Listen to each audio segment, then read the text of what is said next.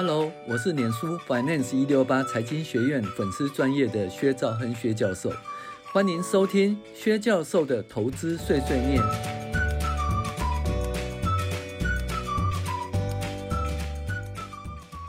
各位网友，大家好，我是薛兆亨薛教授。我们今天来讨论进阶财报分析第七集，讲电子金融业。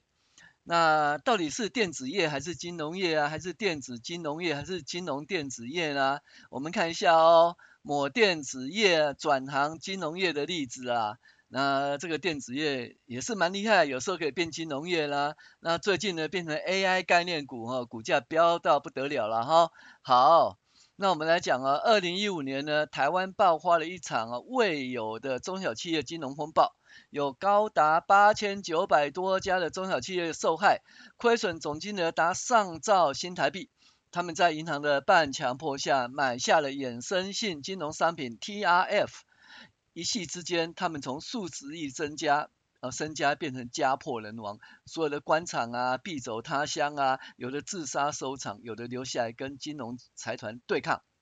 但是那是中小企业哦，有能力可以直接乘坐金融业务哦，金融业业务获得大型的电子业可不是这样玩的哦。那你看哦，我们说借台湾的钱到中国大陆投资，也就是钱进大陆哦，再留台湾。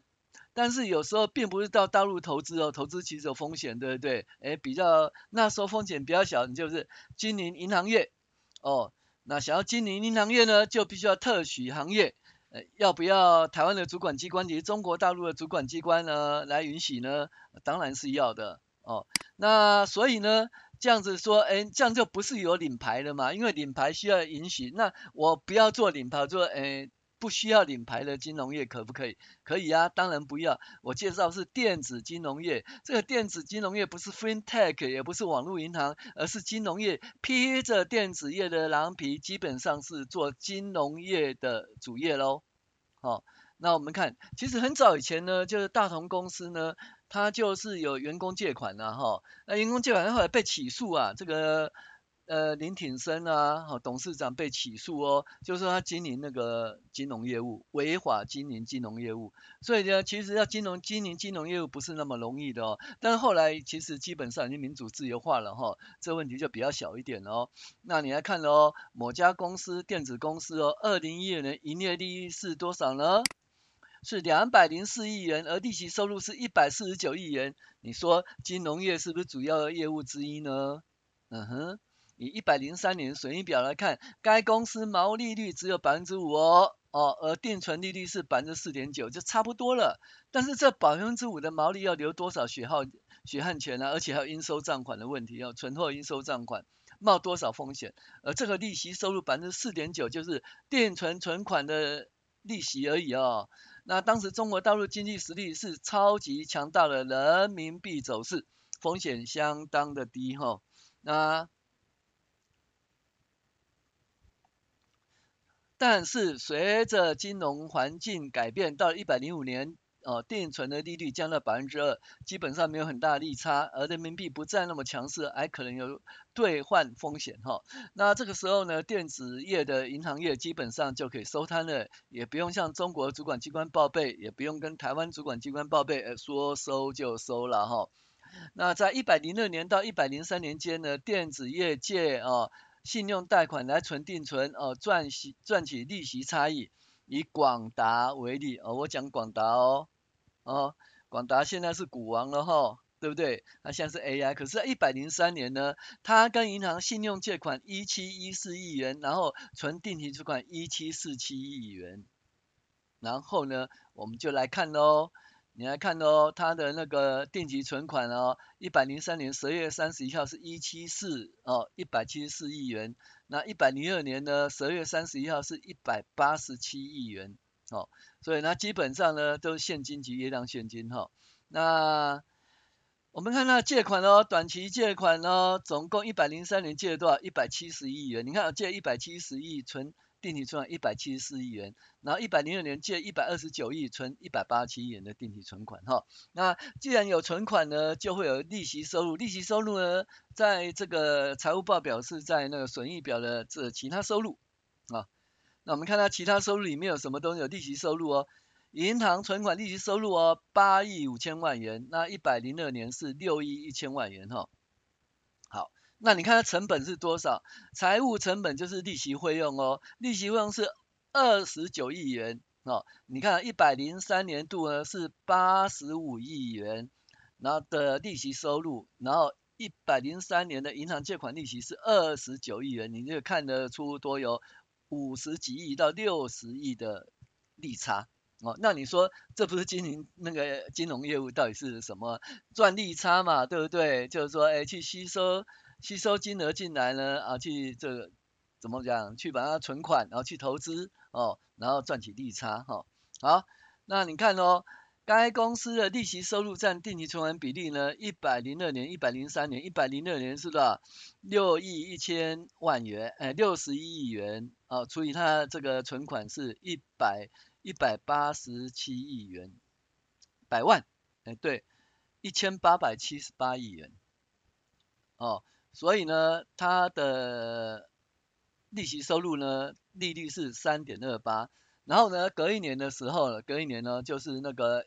一百零三年呢，八十五亿元，好，然后存款是一千四百一千七百四十六元，哎，它的利率是多少呢？是四点九趴，有定存的实质利率是四点九趴哦。那你要看哦，该公司的利息费用占短期借款的比率，一百零二年是多少？一亿九千万元，呃，十九亿元。然后他的那个借款金额是一千五百八十五亿元，所以他借款利息是多少？一点二百分之一点二。然后呢，一百零三年是多少？二十九亿元的利息费用。那他借款总金额是多少？一千八百九十六亿元。他的呃借款利利率是多少？一点五六利，呃一点五六个百分点。那你就看到它的以那个一百零三年来看呢，它的存款利息是四点九趴，借款利率是一点五六趴，你可以看到，哎，它中间的差异差多少了哈？那这个东西你就可以讲说，哎，怎么了？哎，台湾借钱对不对啊？投资大陆哦，其实这还好，还还客气啦，因为台湾借钱呢、然后对不对？那存大陆的定期存款，当然不是现在，现在那么多钱要出来，其实就不容易。可是，在在一百零三年的时候，其实这是一个不错的投资哈。我们可以看出利差相当高。那其实一百零三年度的利息收入呢，八十五亿元呢，利息费用二十九亿元，就可以看出这个金融业的收入不菲啊。其实它不是金融业哦，它是什么？它是电子业哦，是广达公司哈。那以一百零三年的损益表来看呢？呃，该公司毛利率仅有百分之五啊，而定存利率有百分之四点九，就差不多了。那这个百分之五的毛利要多流多少血汗钱，要冒多少风险呢？哦，然后要进货、存货、应收账款，钱还收得回来吗？而且要等多久呢？那所以呢，这百分之五的毛利是不好赚的。可是这利息收入四点九是很好赚的，四点九趴是很好赚，就定期存款而已。以当时中国大陆的经济实力及超强的人民币走势。呃，风险相当的低，当然这个 TIF 这东西是后来的事了哈。那可是那时候广达确实是一个不错的投资哈。那我们觉得说，你看哦，它的营业毛利，你看它营业毛利率才百分之五而已啊。哦啊，一百零二年是百分之四。哦，那你看它的其他营业收入哈，那其他营业收入最主要是利定存利率啦哈，定存利率。然后利利息的收入哈，然后所以最主要是这样子的，这是它的损益表。好，那可以看到呢，呃，二零一二年、二零一三年、二零一四年呢，那二零一二年利利息收入一百四十九亿，那利息支出哦九十八亿。二零一三年呢，利息收入六十三亿，利息支出一十九亿。那二零一四年利息收入八十五亿。哦，那的利息支出呢是二十九亿哈，那你看哦，税前净利呢是多少呢？哦，税前净利是两百四十三亿，本业的营业利是一百四十亿，啊，一百四十亿，然后税前净利是两百四十三亿，那另外的一百亿呢，不是利息收入就是兑换利益啊，财务操作很重要，对不对呢？你看喽，本业只赚。只只赚一百四十亿啊，然后税前利益是两百四十三亿，那你就知道这个东西叫业外嘛，那业外主要是兑换利益哈、跟利息收入哦，所以它基本上这个这两个都财务操作，所以财务长应该升官了哈、那就到底是电子业还是金融业呢？那在当时的定期存款呢，利率啊、哦、估计是四点九个 percent，而借款利率是一点五六 percent 哦，所以这是台向台湾银行借钱存中国大陆的定存所赚取的利差。